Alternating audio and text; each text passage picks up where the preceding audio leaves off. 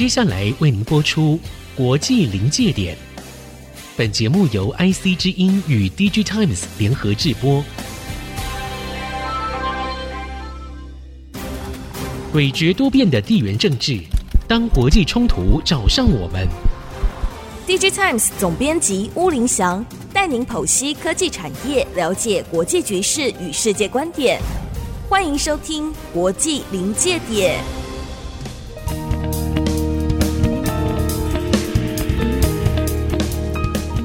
科技产业与国际关系的对话，欢迎收看《国际临界点》，我是 DigiTimes 吴林祥。首先介绍今天到场的特别来宾，是我们 DigiTimes 研究中心的资深分析师林俊吉。俊吉兄，你好。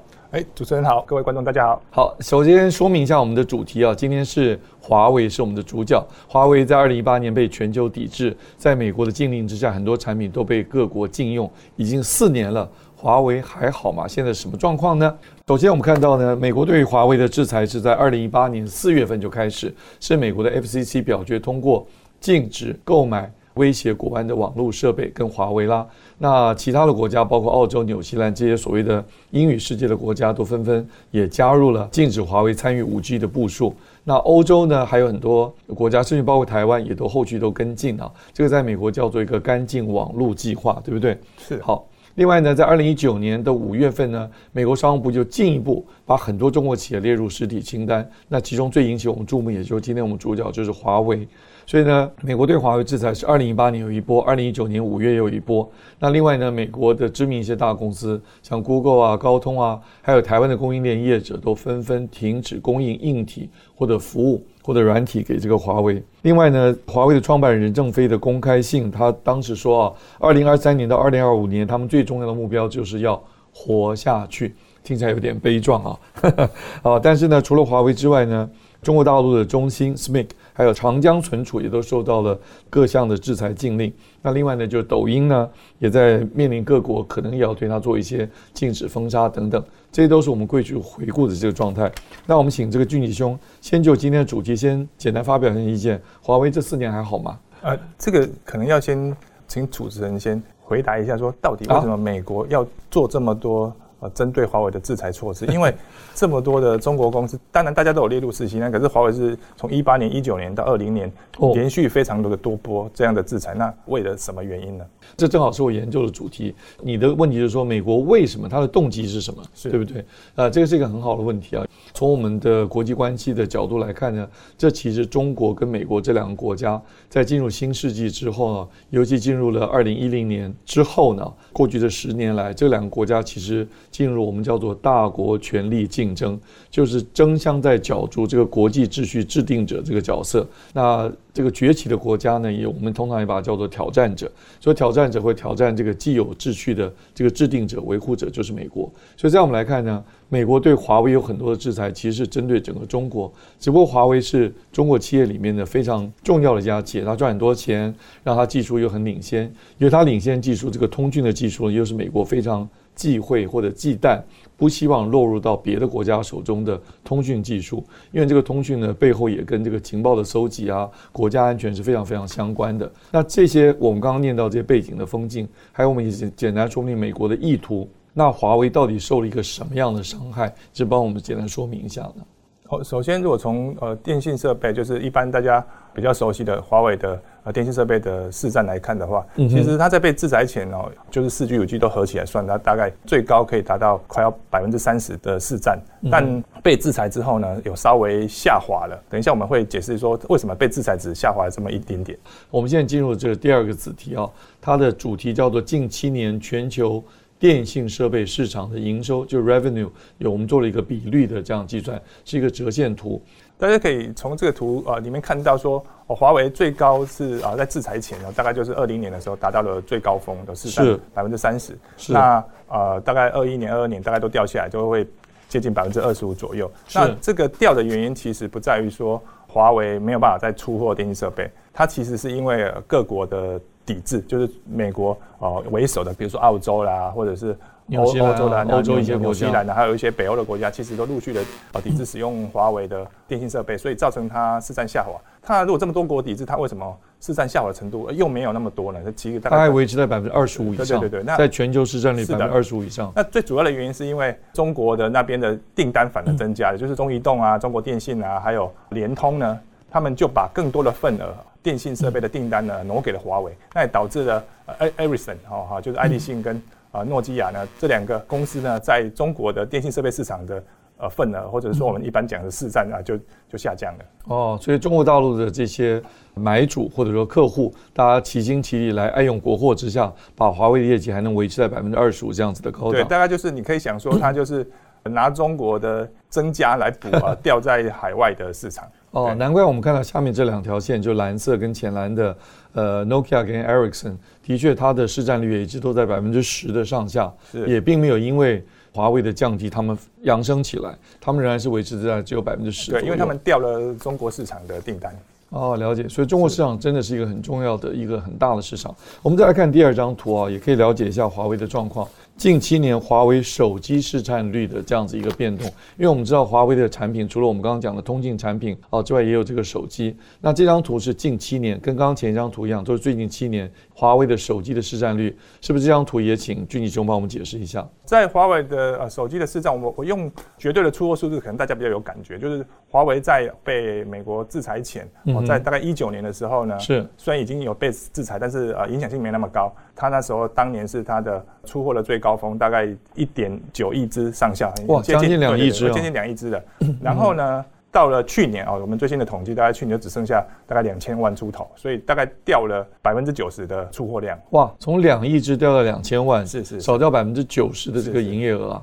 那这个在全球的手机市场里面，它已经不算是一个咖了，不是一个非常重要的咖了。对，就是你如果在全球手机市场要算是一个大咖，那至少要是要一亿以上，对对，用亿做单位。对对对。而且中间我们还记得有一个有一段消息，就是它一个副品牌那个荣耀也被它卖掉了，对不对？对，它就是卖掉之后，然后双方的营运跟决策都要切得很开，不然。呃，就是美国会把一样的制裁措施放在荣耀身上，所以目前他们两家是独立营运的公司。对这个消息，我们在国际的新闻上面常常看到，美国的国会啊、参议员、众议院都常常提议说，是不是把这个制裁也要同时覆盖到荣耀，因为怀疑它就是华为的这借尸还魂，讲的难听一点哈。但是呢，看起来目前是没有这个动作，因为他们彼此这个切割的非常非常的清楚嘛，是不是？是啊，甚至兄弟系出同门，但其实有一点在市场上现在真的还是在竞争了。现在已经传出说，有些同路被荣耀要求说，你卖我荣耀就不要再卖华为，因为去年当然是华为的出货最低谷，但是最近又慢慢的以季度来看，它的出货量又从最低的每季的呃三四百万只，现在又回升到五百万只，所以所以之后有可能华为太过强势的话，荣耀会受损嘛。好不容易站稳了脚步，所以现在已经有传出说，荣耀跟华为在今年二零二三年在中国的呃手机市场会是一个硬碰硬的竞争。所以这个完全不是兄弟登山各自努力而已，而是变成真的竞争。因为这一波的电子产品的需求很低落嘛，所以大家都要为了活下来，已经不管是兄弟之情了。对。那刚刚那张图我们还有一点可以再说明一点，就是华为这个手机降的非常厉害啊。但是呢，三星跟苹果的手机都微微上扬，这个部分你可以稍微解释一下。其实，在市占比较呃获得比较多的是苹果，在一九年、嗯、呃前后呢，苹果大概是百分之十五左右的市占，是。但到了二一年、二二年，它大概已经上升到百分之二十了。而且以苹果是比较高端这个产品的定位来讲，这个涨幅其实蛮惊人的。对，那因为获利比较高。三星基本上是没有什么呃太大的起伏了，它有时候掉，有时候。上升一点点，所以它就是类似震荡。那另外，华为的市场啊，所流失的一部分，当然就是由一样是中系品牌的啊小米啦、OPPO 啦、啊 vivo 这些所分时走，就是大家都各自有受益就对了。嗯哼，补充一下，刚刚看到那个三星的手机的市占率一直都在百分之二十跟二十五之间，在过去七年来一直都在这个范围里面浮动呢。好，我们还有第三张图啊，也是跟华为的。营业收入有关，这样能够更看清楚华为到底受伤有多重嘛？那这张图表是近七年华为三大业务的营收，用人民币亿元来做计算。那是不是请俊宇兄帮我们解释一下？第一个是消费者业务，第二个是运营商业务，第三个是企业业务。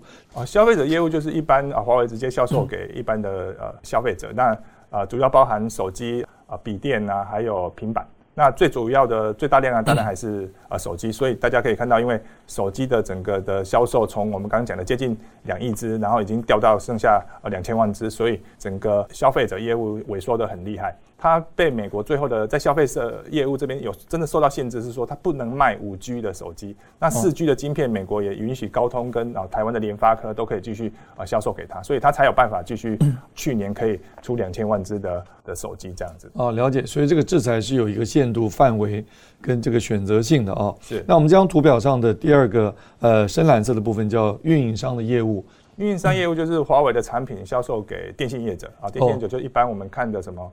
Operators，、呃、对，对对，像什么台湾有中华电信啊、远传啊，这些都叫电信业者，叫 Operators。好，那他就直接卖给这些运营商，卖的产品大概是哪些产品？哦，产品大概是基地台嘛，我们的使用的基地台，然后还有呃整个的网络里面的路由器啊、交换机啊这些等等。那这里面是不是也有 Servers 呢？哦，也有也有包含伺服器，就是卖给运营商的伺服器的业务也是算在运营商的这个业务里面。对。哦，了解。所以你这张图表用消费者业务。运营商业务，第三个叫企业业务，所以你是用客户的性质来分类的。换句话说，你现在要解释的企业业务，那也是属于不是电信运营商的其他的企业，所以这些企业也可能会买各种产品吗？对，当然大概除了基地台以外，嗯、就是我们刚刚讲的运营商业务里面都有非电信等级，就是一般企业等级的路由器啊，或者是交换机啊，或者是伺服器，然后啊、呃、这些企业会去采购。那当然呢，华为的不管是供应给电信商或者是企业客户呢，它其实不是只有卖硬体的，它包含一些软体跟一些整合的服务都会包含在内。在过去七年，二零一六年它是逐步上升的，营业额非常高，到二零二零年，但被制裁之后，二零二一年就陡降，降了非常多。二零二二年这个数字是一个推估的数字，大概整个数字是多少？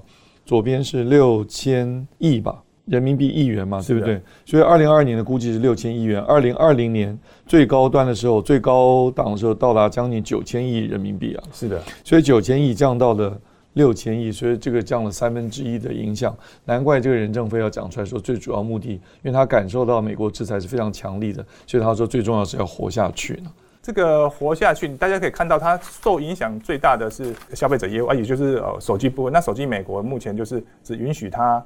可以销售或者呃生产四 G 的，那五 G 的版本它没有办法生产，但是整个的全球的手机的走势呢，现在已经要。走往五 G 了，特别是啊，中国市场，中国市场目前整个的出货大概有接近百分之八十的出货都是呃五 G 版的手机。你只有四 G 的机种的话，那你当然你的市场就整个萎缩掉了。嗯，这是我补充多问一个问题啊，就是中国看起来有用举国之力来帮助华为，向他采购很多五 G 的设备或手机等等。但是从应用端来看，现在五 G 有那么多应用吗？如果这个五 G 应用没有那么多，我的问题在这里啊，只是政府的力量来推动它，那这个推动下去力量是有限的嘛？你的看法是怎么样？呃。在这种消费型的市场，很多在这种规格的改朝换代，其实是供应端在在驱动了。哦，就我供应端就是一直出五 G 手机嘛，那你消费者用不用得到，或者是说你的网络有没有覆盖，那是另外一回事。厂商在竞争之间，我就已经推了五 G 的机种，那消费者会觉得说，哦，当然五 G 比四 G 好，所以整个市场它慢慢的就会被呃五 G 的取代了四 G。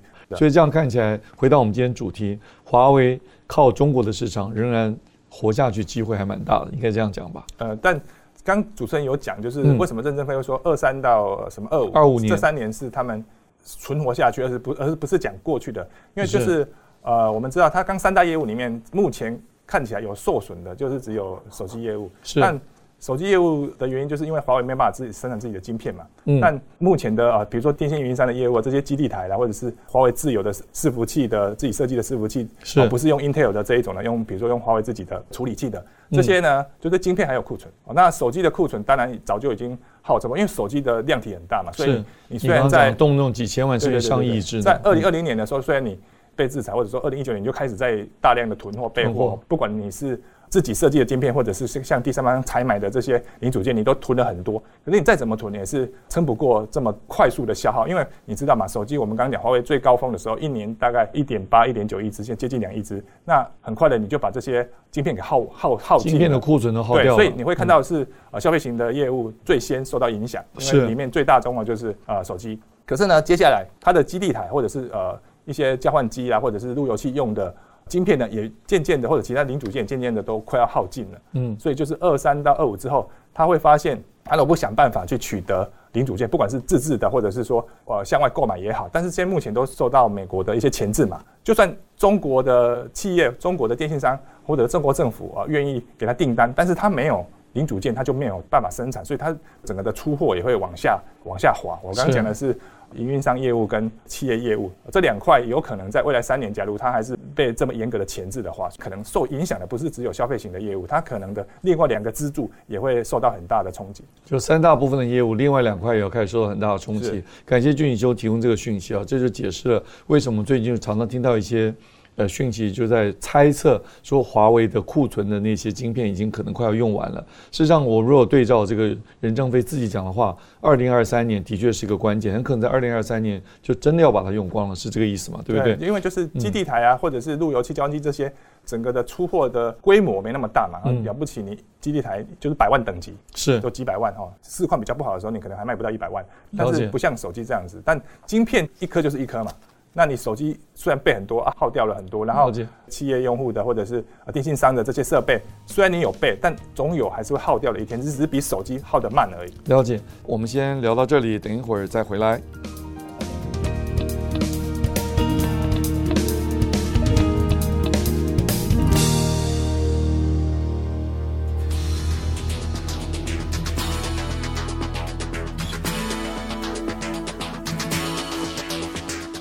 们要知道华为未来如何，就要进入我们今天第三个子题。我们要看看华为在过去这四年是怎么撑过来的。因为如果了解它过去四年怎么撑过来的，也许我们就可以判断它未来要怎么样能够突破，或者说活下去呢？过去四年其实另外两个业务还支撑得住嘛。嗯哼。那另外啊，尽量去做没有被美国呃所限制的部分，比如说它往车用啊、车用电子去发展啊，哦，发展自驾车啦，嗯，那或者是发展一些应用面的、软体面的，比如说它把。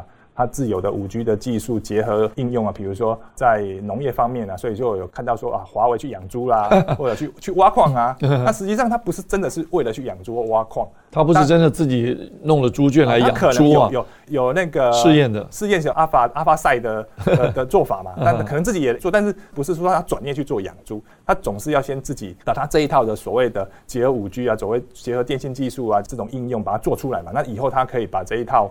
呃，软的服务呢，卖给其他真正的养猪户啊，真正的挖矿的人。嗯、了解，换句话说，华为将来不会真的卖猪肉给我们的，它其实是卖给那些养猪户这一整套系统。这就让我想到华为的正式的英文的公司的名称叫华为 Technology，所以它是把它的 Technology 想办法来换钱，应用到更多不同方面。那另外我们也看到，好像专利授权也可以让它赚不少钱，是不是？专利授权这件事呢，华为过去不是说它被制裁才做的，过去它就也都在做，因为它的设备或者是它的手机呢，那，销售到海外去，它总是通讯技术也不是只有它一个人有，就是各个公司很多公司，比如说高通啦，是。啊，或者是诺基亚或者 Ericsson，它大家都有互相有交叉授权，那那时候是处于交叉授权，是。那其实那有一些人通讯技术比较少，比如说就是他们自己国家，比如说就是像中国的品牌啊，OPPO 啦，vivo。小米这些人，他其实没有什么通讯技术的专利，但是华为过去其实都没有跟他们要求去收专利费。以前为什么这么慷慨都不收钱、啊？因为也也是中国的政府觉得说自己的厂商呢，你们就。互相帮忙，对，就是这种不要去添，因为你收了专利，就是把你的成本垫高嘛。是，特别多，如果大家都做很多低价的手机的话，那你你垫高个每一只手机垫高个三四美元，其实成本就对低价来讲，这是一个很大的很大的差别。对对对对对，所以当时并没有华为并没有真的去跟啊、呃、这些啊系出同门的的手机商去去。同样是国产货的，对对对对，然后。